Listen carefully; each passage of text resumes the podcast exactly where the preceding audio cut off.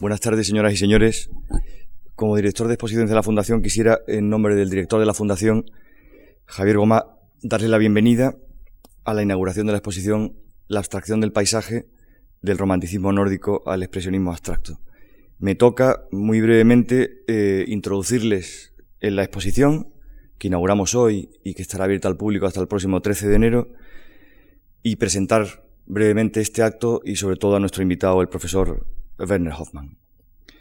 A continuación de su charla, que también será breve, eh, tendremos un concierto a cargo del trío Arbos con un programa musical del compositor norteamericano Charles Ives. La exposición que podrán ustedes contemplar, o que quizá hayan contemplado muchos de ustedes antes de, de este acto, es una exposición que se compone de 124 obras, la mayor parte de ellas sobre papel, de 26 artistas europeos y americanos que cubren un lapso temporal que va desde eh, los primeros paisajes de Caspar David Friedrich al principio de la primera sala, fechados en 1803, hasta obras de un pintor contemporáneo como Gerhard Richter, pintadas en el 2005.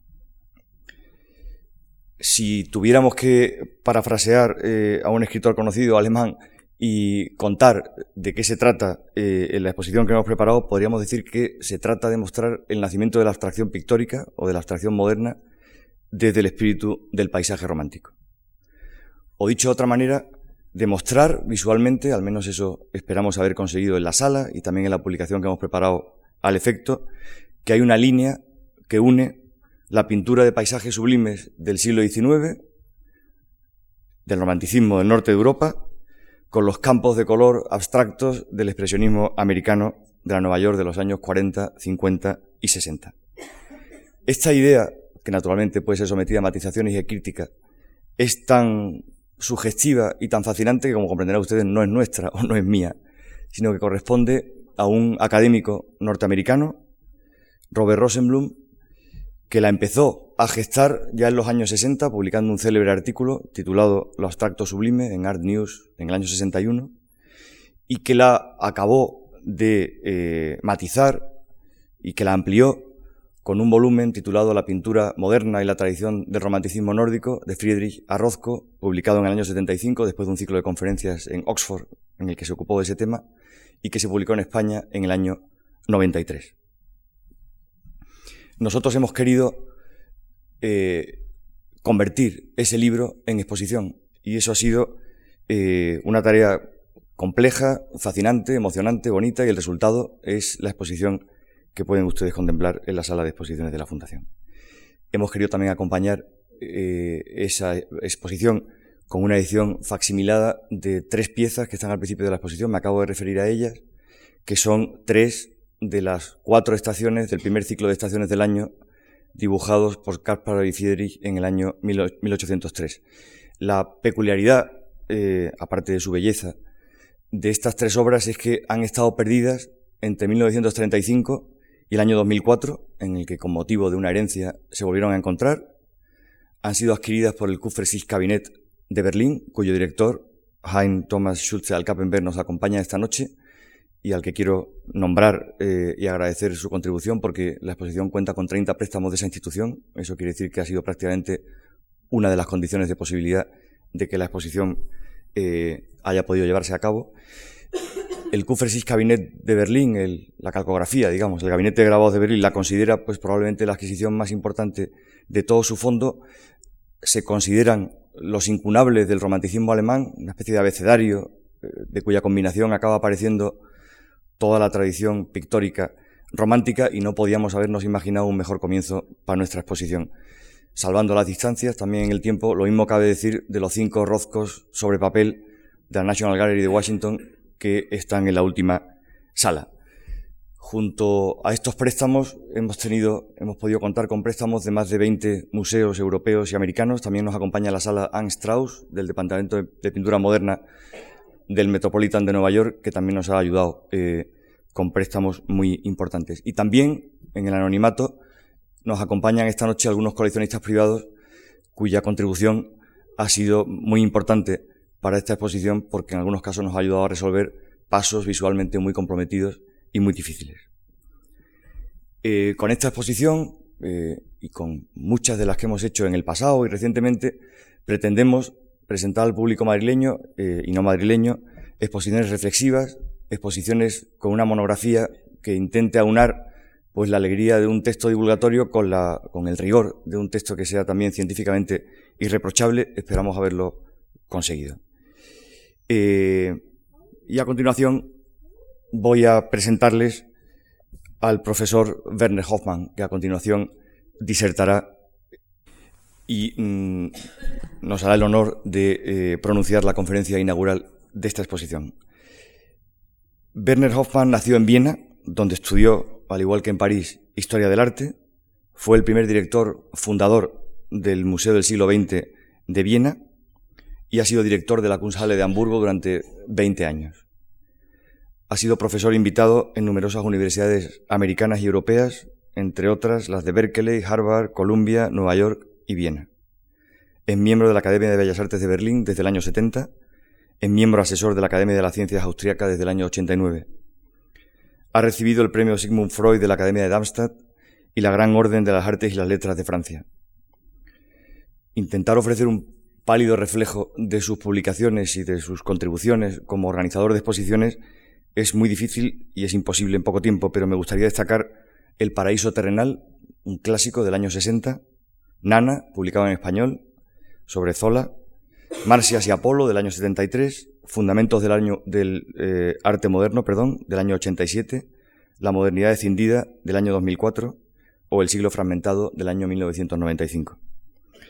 Suyas son monografías muy importantes sobre Caspar David Friedrich, Braque, Klimt, Goya, en la editorial londinense Thames and Hudson y de reciente publicación la semana pasada de Gas y su siglo, una inmensa monografía publicada por la editorial alemana Beck. Werner Hoffmann organizó la exposición más completa que se haya hecho sobre Caspar David Friedrich en la Hamburger Kunsthalle en el año 74, solo anticipada por una exposición en la Tate de Londres en el año 72. Digamos que con él comenzó esa especie de ola eh, que ha consistido en eh, las numerosas exposiciones dedicadas a Friedrich y en general a la pintura de paisajes del romanticismo y al arte alemán.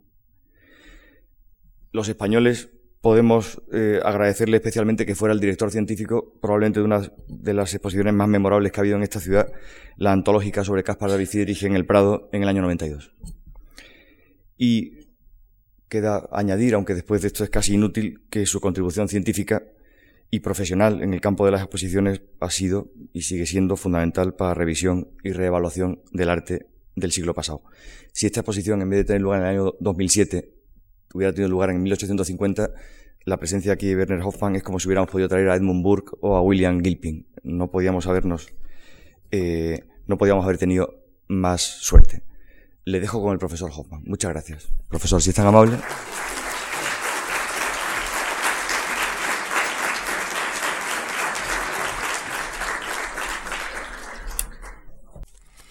Uh, señoras y señores, estimados amigos, muchas gracias, Manuel Fontán, por esta amable presentación.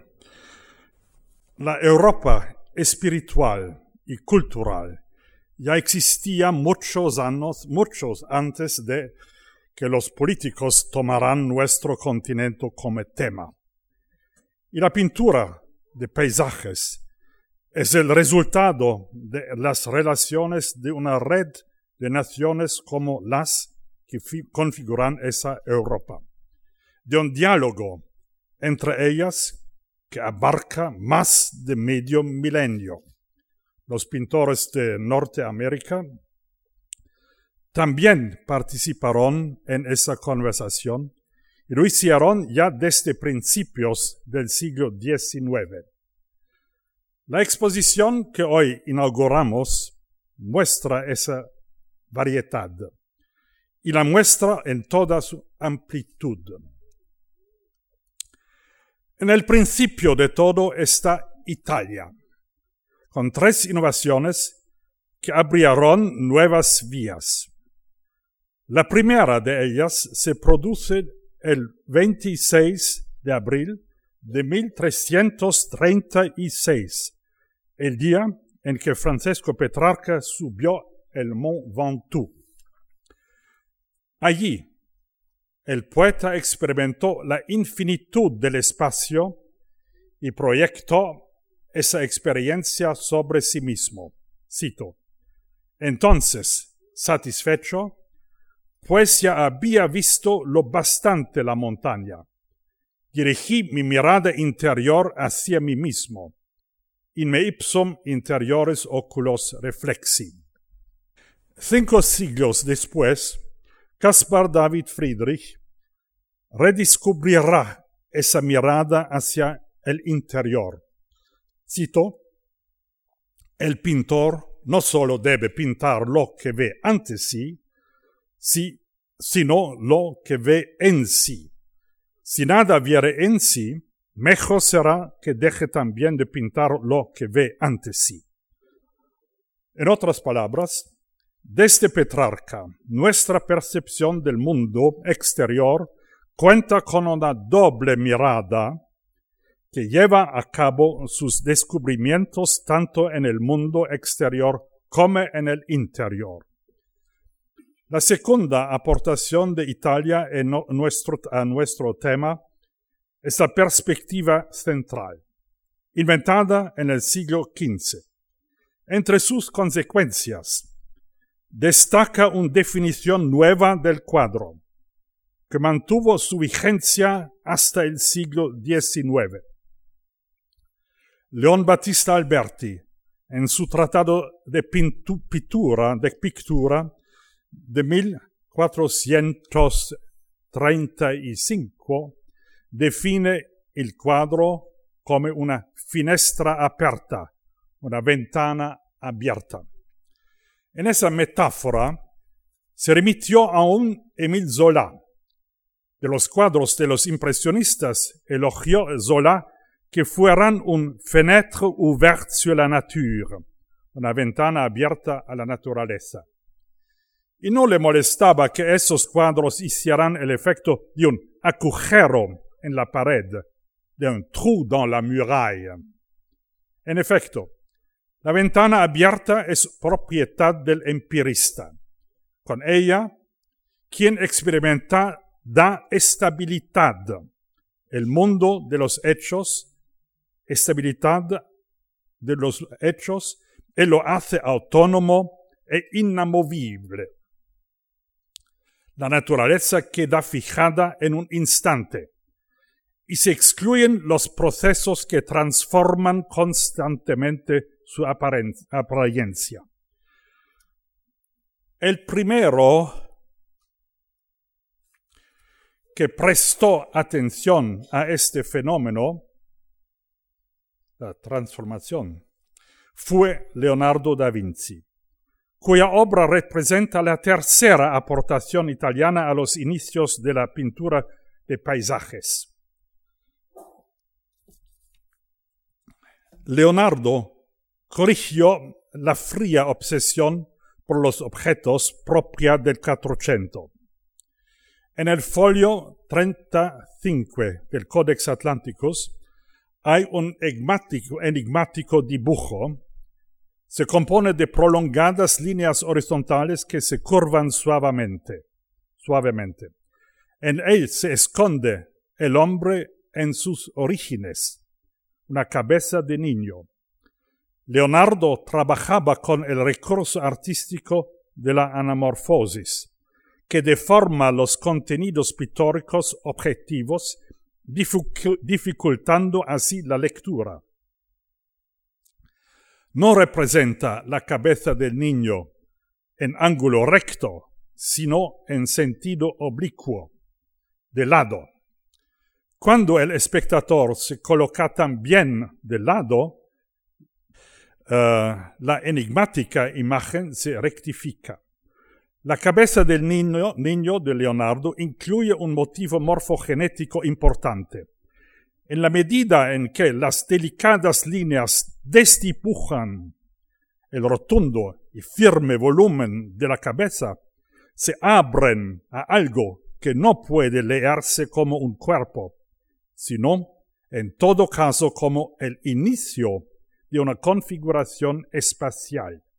En concreto, y en relación con nuestro tema, se trata de la prima idea de un paisaje. Vislumbramos delante una pileta, pileta poco profunda. Detrás, en su caso encima, hebras de nubes. De este modo la cabeza se convierte, cuando se la ve perpendicularmente, en una metáfora de la infinitud. No conozco ninguna anamorfosis que contenga una metamorfosis de lo corporal en lo espacial semejante a esa. Leonardo trabaja así porque su forma de pensar, pensar y de ver es ágil y discurre guiada, guiada por una idea central, la de la transmutación delle forme, la transmutación de las formas. El estudioso suizo Joseph Gantner, que llamó la atención a este respecto hace ya décadas, cita un hermoso pasaje de Giuseppina Fumagalli, historiadora italiana, que dice, en Leonardo todo es círculo de vida, que no es materia, es movimiento, movimiento, es energía, es alma. En Leonardo encontramos de nuevo aquella mirada doble de Petrarca. Él ignora el dualismo de lo interior y lo exterior, del alma y del mundo. Para él, cito, el ojo, Leonardo, el ojo es la ventana del alma y ésta siempre teme perderlo. Fin de la cita. De ello deriva Leonardo una bella analogía, cito, de la misma manera que el hombre está compuesto de tierra, agua, aire y fuego, así también lo está el cuerpo de la tierra. Fin de la cita. Según eso, el hombre es parte de esa naturaleza que aislamos, que aislamos del todo cósmico como paisaje. La continua trasmutazione delle forme es un factor dinámico que se resiste a conformarse con la estabilidad. En otras palabras, no se conforma con la información objetiva del mundo exterior de la que el ilusionismo ortodoxo moderno ha hecho su lema. Esa dinámica se muestra en las formas y en los fenómenos de la naturaleza en cuanto el artista no se limita a registrar y sumar los detalles, sino que mira desde las partes al todo. Eso es lo que hizo Leonardo. En sus dibujos del diluvio y del fin del mundo, esa mirada está plenamente presente. El espectador cae en un remolino de aglomeraciones y de explosiones, de desintegraciones y enredos. Los seísmos y tempestades cubren la superficie del papel como en las obras de Jackson Pollock. Y el caos que empuja hacia adelante, hacia adelante se sobrepone a las coordenadas de la estática profundidad espacial. La perspectiva se retira, deja el campo libre y, por lo tanto, se impide al espectador la entrada en ese tumulto. El espacio encajado, legitimado por la ventana abierta, ha sido eliminado. La mirada de Leonardo fue la del empírico, del empírico que transformaba la experiencia en visiones, es decir, que la elevaba. Esa doble mirada lo convirtió en su tiempo en un caso aislado. Después, durante los siglos XVI, XVII, XVIII, la pintura de paisajes se encontró casi exclusivamente bajo el signo del ilusionismo. Los logros más significativos de esta prosa de la observación exacta los debemos a los holandeses. Ellos trabajaron a partir de un repertorio exhaustivo de la vida y la experiencia burguesas. Un repertorio en el que las transmutaciones del forma apenas tuvo cabida. Eso cambió en la segunda mitad del siglo XVIII en tres puntos de la topografía espiritual de Europa, a París, en París, en Nápoles y en Londres. De ahí surgió lo que Robert Rosenblum denominó The Northern Tradition, tradición del norte. Cien años antes de los impresionistas, cuyas abreviaturas cromáticas del pincel desconcertaron el público, Denis Diderot ya había tratado esa misma cuestión de la perplejidad del público. Por ejemplo, cuando explica, en su crítica del Salón de 1763, el secreto de la magia de la pintura, la magie de la pintura, de Chardin, dice Diderot que cuando se está demasiado cerca del lienzo, tout se brouille, todo se nubla. En cambio, si se mantiene la distancia adecuada, tout se cree y se reproduce. Todo se crea y se reproduce. Esa correlación uh, muestra ya que el pintor no es un mero copista pasivo, sino alguien capaz de crear directamente el mundo a partir del color la materia prima. Diderot trata este punto con más detalle en su essai sur la peinture de 1765. Describe al pintor en tensión ante el lienzo en blanco. Su paleta es una imagen del caos, de la que hará surgir l'œuvre de sa creación, l'obra de su creación. El pintor avanza y tientas, a tientas y con paso inseguro, pues carece de un plan preestablecido. preestablecido. Las formas de color van aclarándose progresivamente en referencia al mundo de los objetos. Con esa descripción, Diderot desvela uno de los orígenes de la modernidad.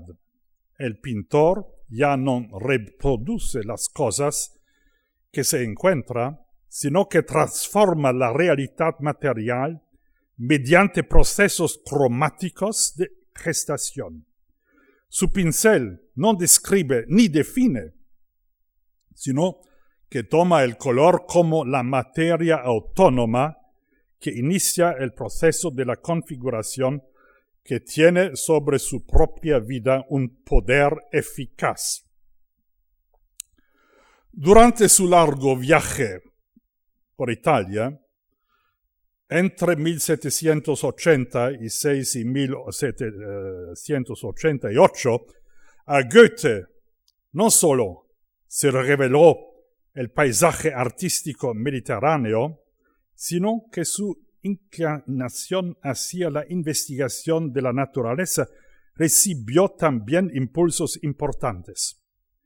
Es el caso de su idea de la Urpflanze, la planta originaria, que de repente cobró como forma ante el ojo de su espíritu.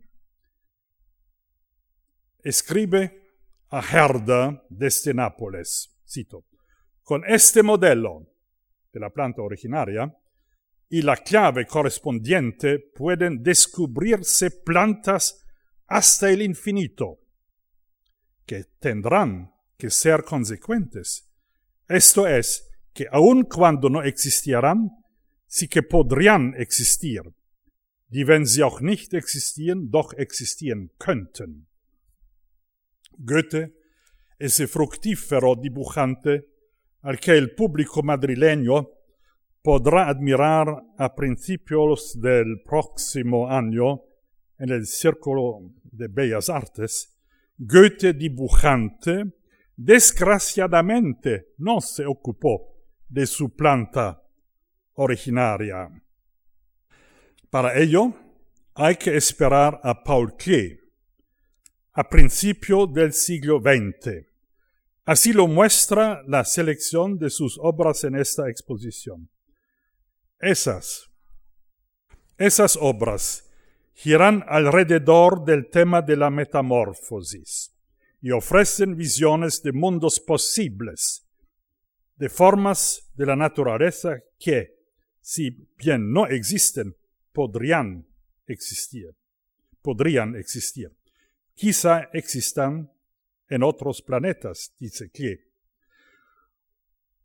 Poco después, en Inglaterra, el paisajista Alexander Cousins hizo un descubrimiento en el que basaría el desarrollo del su, de su New Method of Assisting the Invention in Drawing Original Compositions of Landscape, el nuevo método ayuda a la invención en el dibujo de composiciones originales de paisajes. Cousins proclama que el blot, la mancha accidental, es el germen de toda invención. Para ello, se remite al Tratado de la Pintura de Leonardo. Es el primero en citar aquel pasaje que desde entonces ha servido una y otra vez como justificación a los pintores. Basta con mencionar, por ejemplo, el caso, el caso de Max Ernst. Dice Leonardo, cuando miras un muro viejo, cubierto de suciedad, la extraña apariencia de una piedra veteada, podrás descubrir cosas variadas como paisajes. Cousins hace el proceso de la creación comience, hace que el proceso de la creación comience con lo que llama blotting, manchado.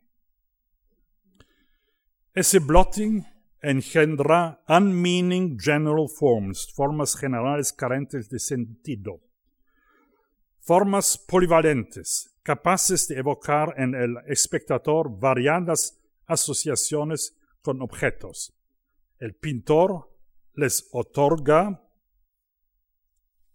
meaning and coherence, significado y coherencia.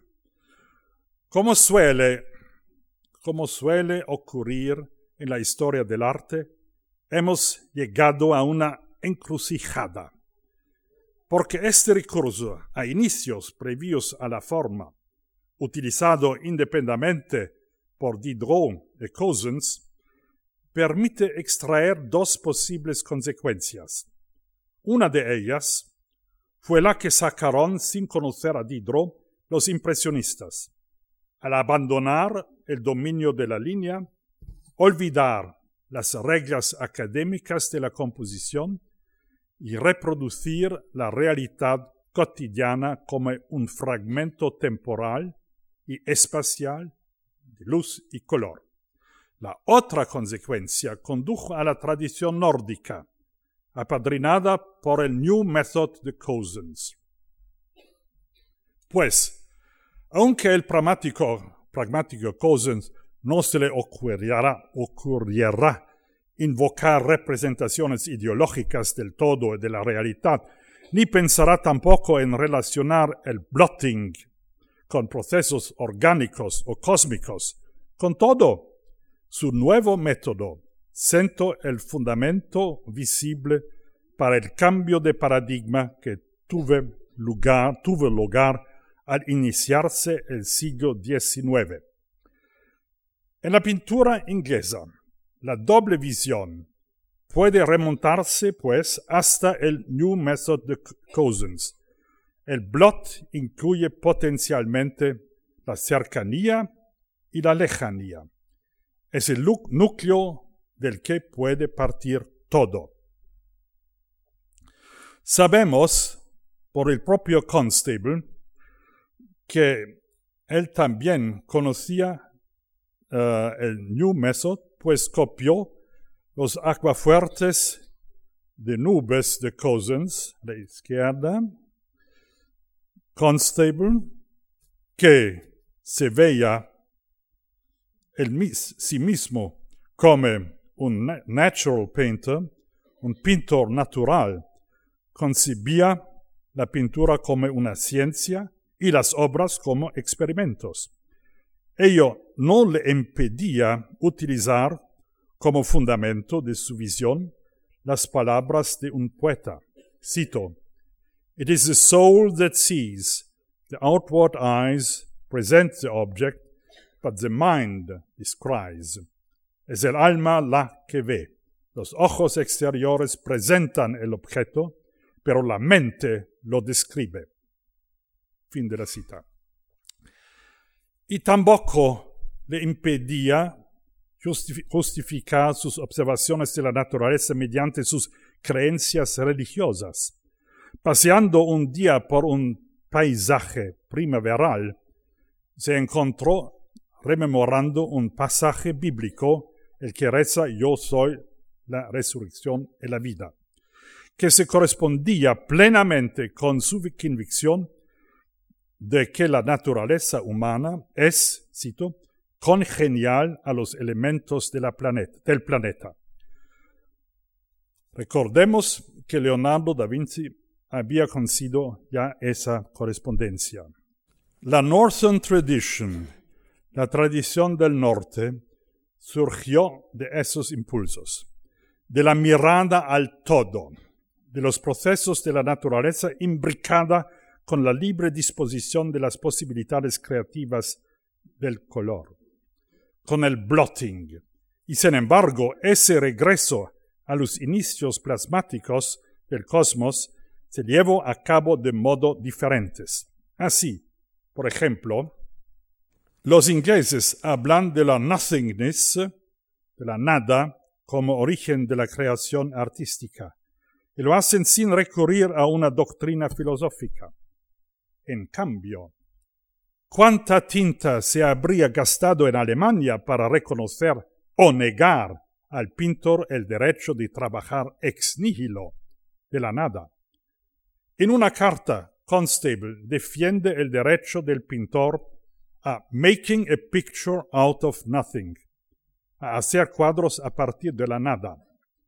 Ese nothing no tiene ninguna connotación nihilista como, por ejemplo, la del aguafuerte nada, número 69 de los desastres de, la guerra de Goya.